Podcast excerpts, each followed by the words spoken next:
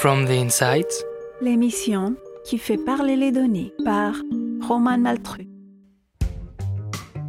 C'est quoi la data? Est-ce qu'elle révolutionne vraiment nos vies Nos méthodes de travail À ce point pour qu'on en parle autant? Et surtout, comment ne pas rester en marge de cette révolution qui est en marche?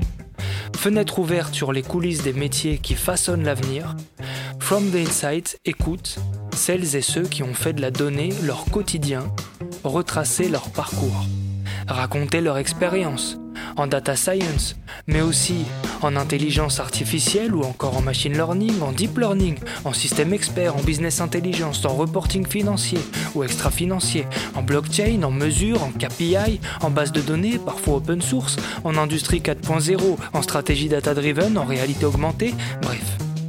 Tout ça pour démystifier la data et ses métiers et rappeler que comme toutes les compétences, elles s'acquièrent. Pensez à prendre des notes, ça pourrait vous servir. Bonne écoute.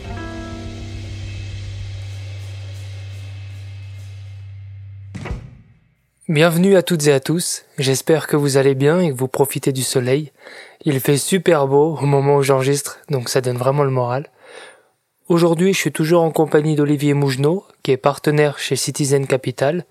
Ensemble, nous parlons de la mesure de l'impact des entreprises à mission, quels KPI choisir et comment les utiliser. Nous allons plus particulièrement parler de l'alignement des équipes autour de la mission et de la raison d'être de la société, et surtout de comment est-ce qu'on peut mesurer cet alignement. Voilà, vous verrez, c'est passionnant. Bonne écoute. OKR, c'est Objective Key Result. Donc c'est en fait d'avoir des objectifs clés sur des sur du résultat. Comment est-ce que vous les définissez? Euh, Comment est-ce que vous aidez les entreprises à définir leurs OKR justement? Euh, bah D'abord, euh, en, en, partant de, de, la mission de la société, mmh. euh, et donc l'alignement sur la mission, c'est rien que ça, c'est un c'est un sujet euh, fondateur, quoi. C'est c'est un peu le, le, le ciment euh, d'une boîte.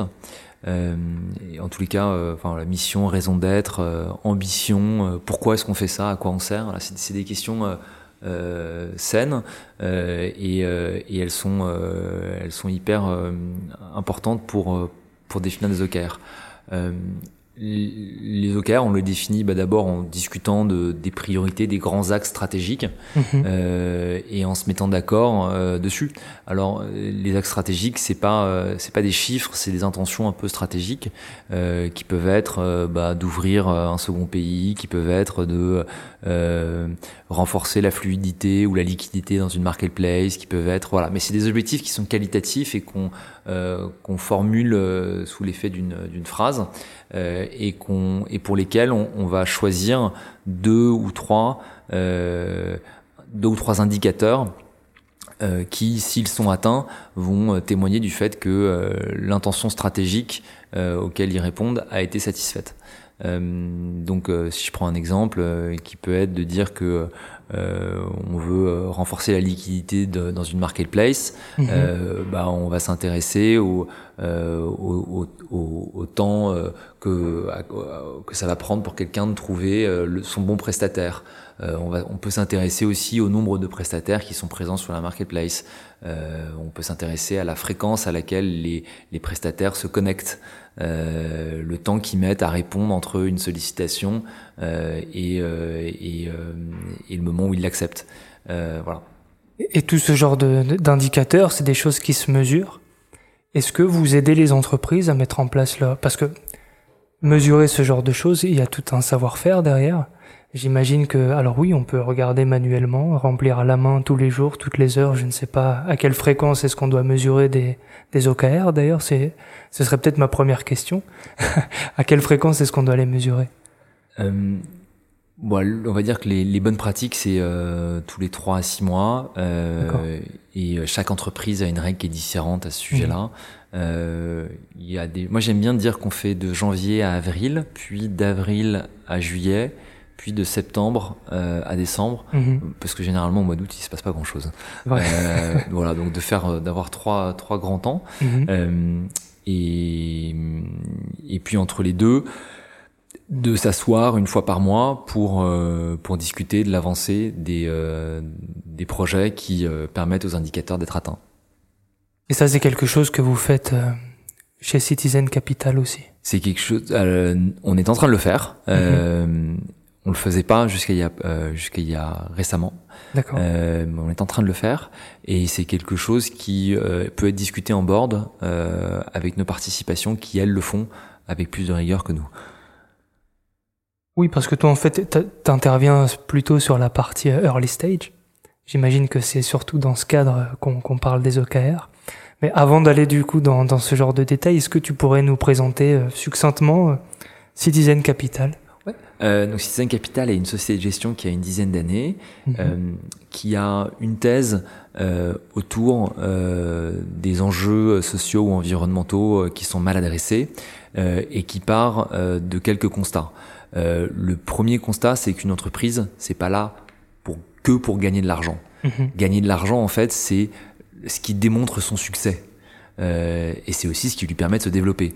Euh, mais avant de gagner de l'argent, il faut qu'elle réponde à un besoin. Et ça, c'est euh, dire ça aujourd'hui, ça paraît curieux.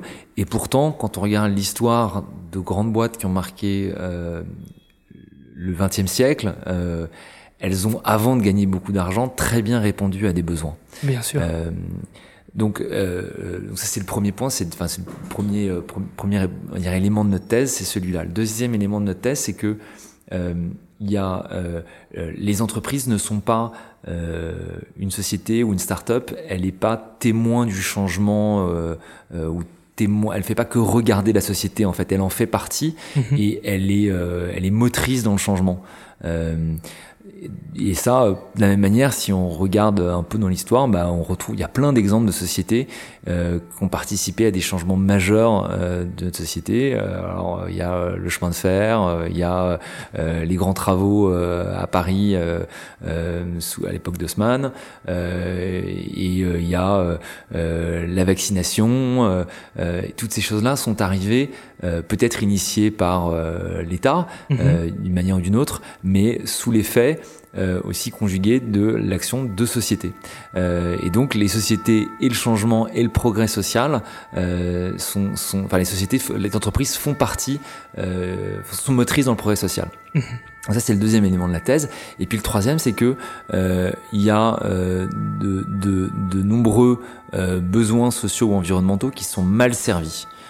Soit parce que il n'y a pas d'offres, euh, et ça, c'est souvent le cas dans tout ce qui concerne euh, la transition environnementale, euh, la transition environnementale. Mhm. Euh, Pardon Soit il y a une offre qui est déficiente. et déficiente, ça veut dire qu'elle ne répond plus à notre besoin d'utilité. et ça, c'est quelque chose qu'on constate dans pas mal d'industries comme l'éducation, comme euh, euh, la santé, où euh, bah, en fait on se rend compte que les enfants ont plus de mal à apprendre aujourd'hui, où on se rend compte qu'on qu'il y a des déserts médicaux qui apparaissent et où en fait l'offre doit évoluer pour répondre à notre besoin d'utilité. Mmh. ça c'est le troisième élément de notre thèse et le quatrième c'est que des sociétés qui se donnent pour mission de répondre à ces besoins qui sont mal servis, qui exécutent bien euh, et, euh, et, qui sont bien financés, euh, aujourd'hui peuvent euh, euh, déployer leurs modèles, leurs produits auprès de milliers ou de millions de personnes. Euh, et si leur produit répond vraiment aux besoins, qu'elles arrivent à, se, à, toucher des milliers ou des millions de personnes, bah, on peut envisager de changer quelque chose sur une dizaine d'années pour notre société. Alors c'est hyper théorique quand je dis ça, et le meilleur exemple c'est de, peut-être c'est de regarder une de nos participations. Mm-hmm. Euh, on a investi dans une vingtaine de sociétés aujourd'hui, dont euh, certaines que tu connais peut-être. Il y a Open Classroom où il y a Lalilo. Euh, Lalilo, c'est un bon exemple parce que c'est une société qui euh, opère sur le marché de l'éducation. C'est une plateforme d'apprentissage de la lecture qui vient assister les professeurs dans l'enseignement en classe et l'enseignement à distance. Euh, sur un sujet qui est pas euh, voilà qui est euh, qui est loin d'être évident. Aujourd'hui, il y a je crois 25% des enfants qui sortent de CM2 et qui ont des difficultés de lecture. Et quand on arrive au collège avec des difficultés de lecture, généralement, enfin, il est, il est, quand même assez courant que les enfants se retrouvent en situation d'échec scolaire après. Mmh. aux États-Unis, c'est près de 60% des enfants qui finissent le cycle primaire avec des difficultés de lecture. Euh, et ça, ces difficultés, elles sont euh, beaucoup plus euh, beaucoup plus fortes aujourd'hui qu'elles ne l'étaient il y a 30, 40 ans, parce que le niveau des élèves en classe est beaucoup plus hétérogène et que les classes sont plus nombreuses. et donc la Lilo, c'est une société qui a développé un produit qui vient aider les profs à enseigner la lecture et qui a un produit qui marche bien. Donc c'est le premier axe. On a un produit qui permet à des enfants d'apprendre plus facilement à lire.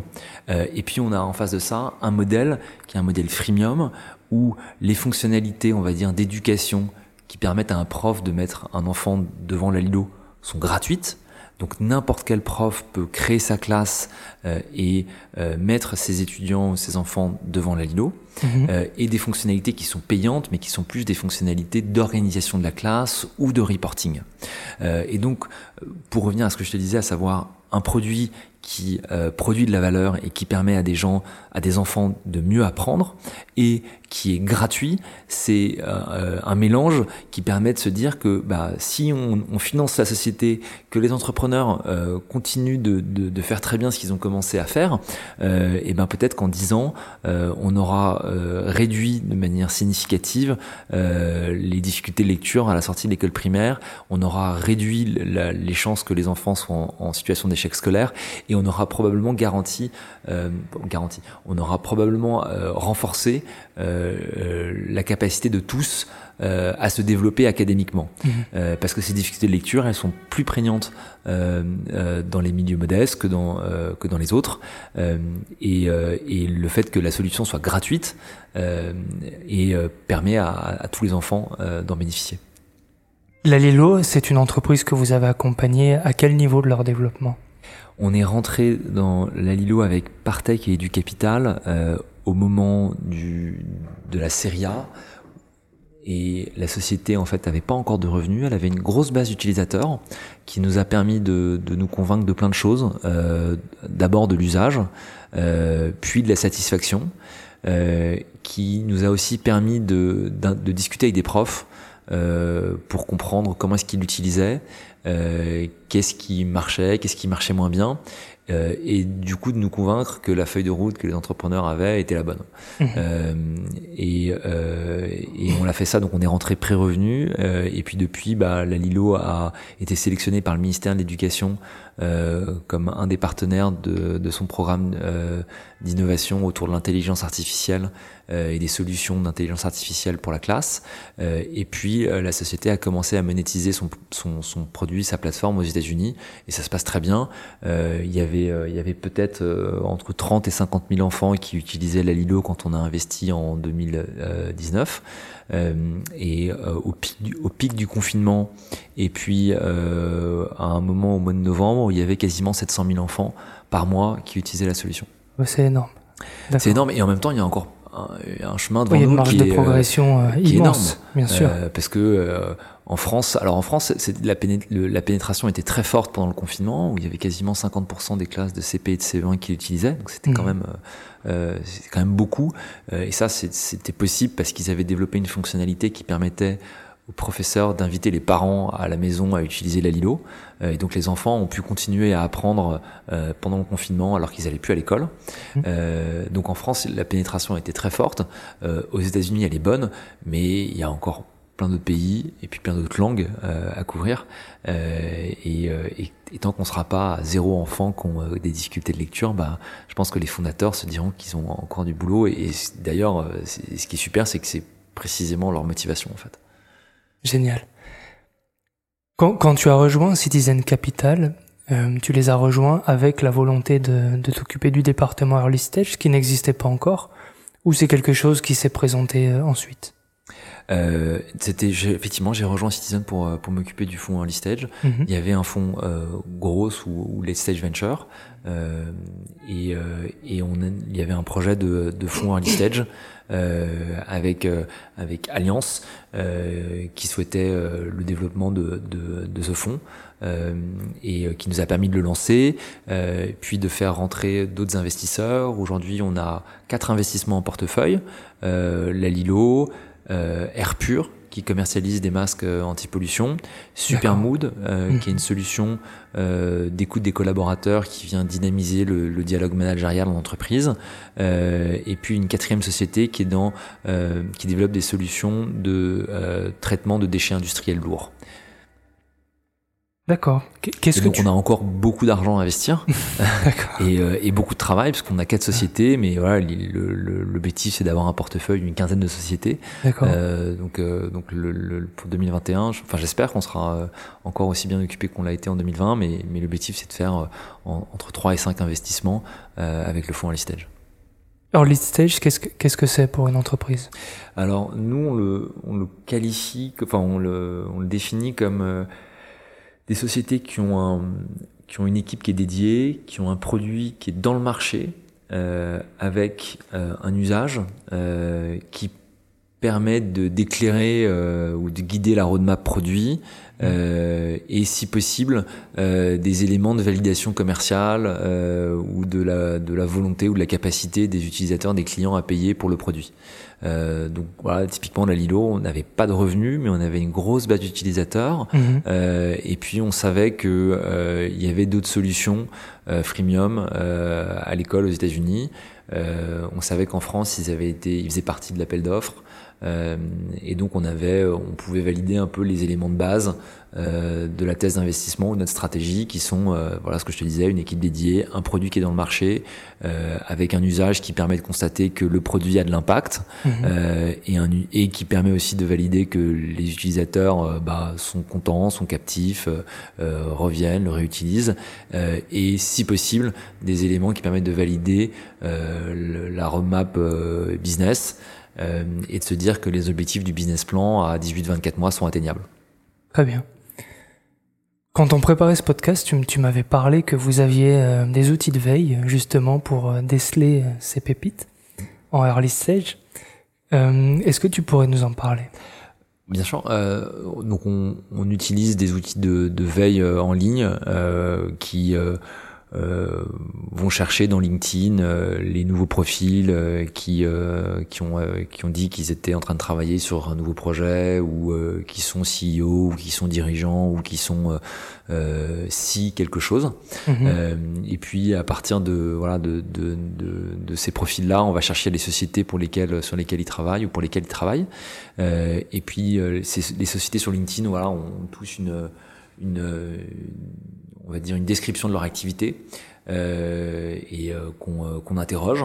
Et puis en interrogeant voilà, la, description de la société, on, retrouve des, des patterns de langage, des mots-clés qui sont indicateurs du fait que la société répond probablement ou travaille probablement sur un enjeu social ou environnemental. Mmh. Donc on arrive à qualifier l'impact, on essaye de qualifier l'impact à partir de ces descriptions. Donc on, on crawl, pour, parler plus simplement. Crawler euh, LinkedIn. voilà, ou, d'autres sources. Hein, euh, mhm. euh, et, et, voilà, on, donc on, regarde ce qui se passe en ligne, et puis à partir de la description des sociétés qu'on trouve, en fait, on a un outil qui évalue l'impact des sociétés, l'impact possible des sociétés, et donc voilà, tous les tous les mois ou tous les trimestres, on a une liste de nouvelles sociétés qui remontent sur notre marché, sur le, le, qui sont basées en France. Mhm et euh, qui ont a priori euh, une taille, donc euh, le nombre, un nombre d'employés qui est cohérent avec la stratégie du fonds. D'accord. Et, et, vous, c'est vous qui allez démarcher ces entreprises? Et on regarde leur activité. Mhm. Souvent, on les a vus, pas toujours. Mhm. Et puis, euh, et parfois, on les a pas vus parce que c'est tout nouveau, tout neuf. Et, euh, et puis, on, voilà, on vérifie que le, le, le score d'impact ben, euh, est cohérent avec, enfin, est, bien, est bien indicatif du fait que la société va avoir de l'impact et qu'elle répond à notre stratégie. Et si c'est le cas, bah ouais, on peut la contacter. On, on, on contacte en moyenne entre 5 et 10 sociétés par mois, mais c'est pas, c'est-à-dire que c'est pas le, le, gros de la stratégie d'investissement ou du sourcing, c'est plutôt quand même de l'entrant euh, mhm. et du réseau, euh, mais de manière qualifiée, euh, on, on, prend contact avec quelques boîtes euh, tous les mois. D'accord. Et ça, c'est un outil que vous avez développé euh, en interne. Ouais. Qui utilise le machine learning, c'est ça, pour ouais. analyser un peu les profils des entreprises qui sont captés par le par vos bots. Mhm. Et qui vous permet de faire remonter un scoring d'impact par pour chaque entreprise. En fait. Ouais, scoring d'impact qui est euh, qui est imparfait, hein, il est euh, mhm. il est apprenant lui-même, donc euh, il faut qu'on indexe un peu plus de données, que notre donc on corrige parfois des évaluations et, et, puis voilà l'outil apprend et, et, corrige son évaluation précédente et il s'améliore un peu au fur et à mesure. Mais voilà là, il marche plutôt bien. On a, on a développé ça l'été dernier mhm. et, et aujourd'hui ça commence à tourner. Est-ce qu'il y a d'autres choses comme ça que vous avez développées en interne qui vous permettent euh, d'évaluer les entreprises? Pas de d'aussi euh, automatisé. Euh, on a euh, pour ce qui est de l'impact une, grille qui sert pas pour décider d'investir ou non, mais qui sert plutôt qui est un outil de discussion avec les entrepreneurs. Donc c'est une, grille d'évaluation de l'impact qui est un radar mhm. qui cartographie l'impact de la société en, en, regardant à la fois euh, la nature du besoin. Est-ce que c'est à quel point est-ce que le besoin est un besoin fondamental ou un besoin qui, qui est plus accessoire? Euh, À quel point est-ce que le business model est aligné euh, avec la réponse à ce besoin mhm. euh, ou au contraire est-ce que le business model est un peu plus euh, euh on va dire désaxé par rapport à, à ce besoin? On va s'intéresser aux externalités également. On va s'intéresser à la, à, la, à la taille de la population qui est confrontée à ce besoin. Et donc on a un certain nombre de, de voilà d'indicateurs ou de d'éléments d'analyse et qu'on utilise pour discuter avec les entrepreneurs. euh, et, et euh, les discussions sont hyper intéressantes parce que euh, souvent, euh, elles amènent l'entrepreneur, enfin ou nous d'ailleurs, à voilà, à, à trouver des, des, idées pour avoir plus d'impact, mhm. euh, et donc derrière à discuter de la roadmap et de se dire qu'est-ce qu'on fait dans le produit, qu'est-ce qu'on fait euh, commercialement pour avoir un produit qui a plus d'impact, qui répond mieux à ce besoin, et où qu'est-ce qu'on fait pour toucher plus de gens. On arrive justement au cœur de, de cet échange, de, de, la mesure de l'impact. Alors tu publiais sur, euh, sur Medium ton article de quels étaient les, les KPI à suivre pour, pour mesurer l'impact. Avant d'en parler, je voulais savoir si les, pour Citizen Capital, l'impact, ou plutôt non, les, la mesure des aspects financiers euh, a quand même son importance. Ah, c'est hyper important pour nous. Euh, alors peut-être, euh, alors pour les gens qui nous écoutent, euh, parler rapidement de, de ce qu'on appelle du carré d'interest, qui est euh, un outil d'incentive pour les, les gérants de fonds à la performance de leurs fonds. Euh, donc c'est un voilà c'est quelque chose d'assez normé. Euh, tous les fonds euh, ont une forme de carré d'interest. Mhm. Euh, et dans le cas de Citizen Capital, 50% de notre carré d'interest, donc de notre intérêt à la performance, au, à l'argent qu'on retourne à nos investisseurs, est conditionné à l'atteinte d'objectifs d'impact social ou environnemental. ce qui veut dire que pour chaque investissement qu'on fait, on discute avec les entrepreneurs de leurs objectifs. Euh, autrement dit, de comment est-ce qu'ils veulent transformer euh, leur industrie, leur marché euh, pour répondre à ce besoin. Là, on parle, pardon, je t'interromps, on parle d'objectifs extra-financiers. On parle d'objectifs extra-financiers, mais qui, pour être, pour pour le lier aux objectifs financiers, sont souvent ceux qui vont euh, euh, permettent de réaliser la performance financière. Mhm. Donc nous on s'intéresse à des sociétés qui euh, sont pas dans euh, font pas de, de cherchent pas un équilibre entre euh, performance financière ou performance extra-financière. On s'intéresse à des sociétés qui parce qu'elles ont une performance extra-financière très forte, parce qu'elles ont un impact très fort, vont avoir une performance financière qui va être tout aussi forte. Donc et, ça vous arrivez à, à mesurer à quel point les deux sont sont liés? Bien sûr, en fait, euh, on peut le mesurer par euh, la satisfaction que les utilisateurs ont avec le produit, on peut le mesurer par la performance du produit, on peut le mesurer par euh, les raisons pour lesquelles les gens deviennent clients ou à l'inverse décident de quitter la société, enfin de quitter le, d'arrêter de, d'être abonné. Mhm. donc il y a plein d'indicateurs qui vont nous nous, nous dire que si on répond euh, à ces indicateurs euh, là, on va derrière euh, avoir une performance financière très forte. Prends, on a beaucoup parlé, on a parlé un peu de la Lido, donc c'est peut-être le, le, le, mieux, c'est de rester sur, euh, sur la société. Mais donc dans le cas de la Lilo, euh, euh, ce qui va nous intéresser, c'est la performance éducative du produit. Et ça, c'est ce qui va intéresser les acheteurs. les acheteurs étant soit des gens dans les académies ou les districts aux États-Unis, soit les directeurs d'école, soit les professeurs, mhm. qui à chaque fois, qui ont besoin de savoir si le produit marche alors, pour savoir s'il marche, ils font deux choses. Ils, se demandent à d'autres profs. Euh, parfois, quand il, quand il, est disponible en freemium, ils l'utilisent. Et puis, encore mieux, ils demandent s'il y a une étude d'efficacité. Euh, s'il y a une, donc une étude d'efficacité, c'est euh, euh, une étude statistique euh, qui comprend un groupe témoin, euh, un groupe test. le groupe témoin continue d'apprendre la lecture comme comme il le comme les enfants le font d'habitude, et puis le groupe test utilise la Lilo avec un, une prescription d'usage, à savoir combien de temps par semaine chaque enfant doit passer un peu de temps sur la Lilo. et la Lilo a fait ça et a constaté qu'il y avait un impact. Ils l'ont pas encore annoncé, donc je peux pas donner les chiffres, euh, mais ils ont constaté qu'il y avait un impact fort, que les enfants lisaient plus de mots à la minute euh, quand ils utilisaient la Lilo euh, après 12 semaines qu'un enfant qui n'utilisait pas la Lilo. Euh, donc, et ça, un prof, il en a besoin. Et donc, plus on va renforcer euh, la performance éducative du produit, mieux on va répondre euh, aux besoins euh, du professeur qui est prescripteur dans la décision d'achat ou aux, besoins du directeur de l'école ou aux besoins du directeur de l'académie. et pour ça, bah, il faut faire cette démonstration-là et venir avec des chiffres. Et la feuille de route doit venir renforcer cette, cet impact académique. donc ça, c'est un axe.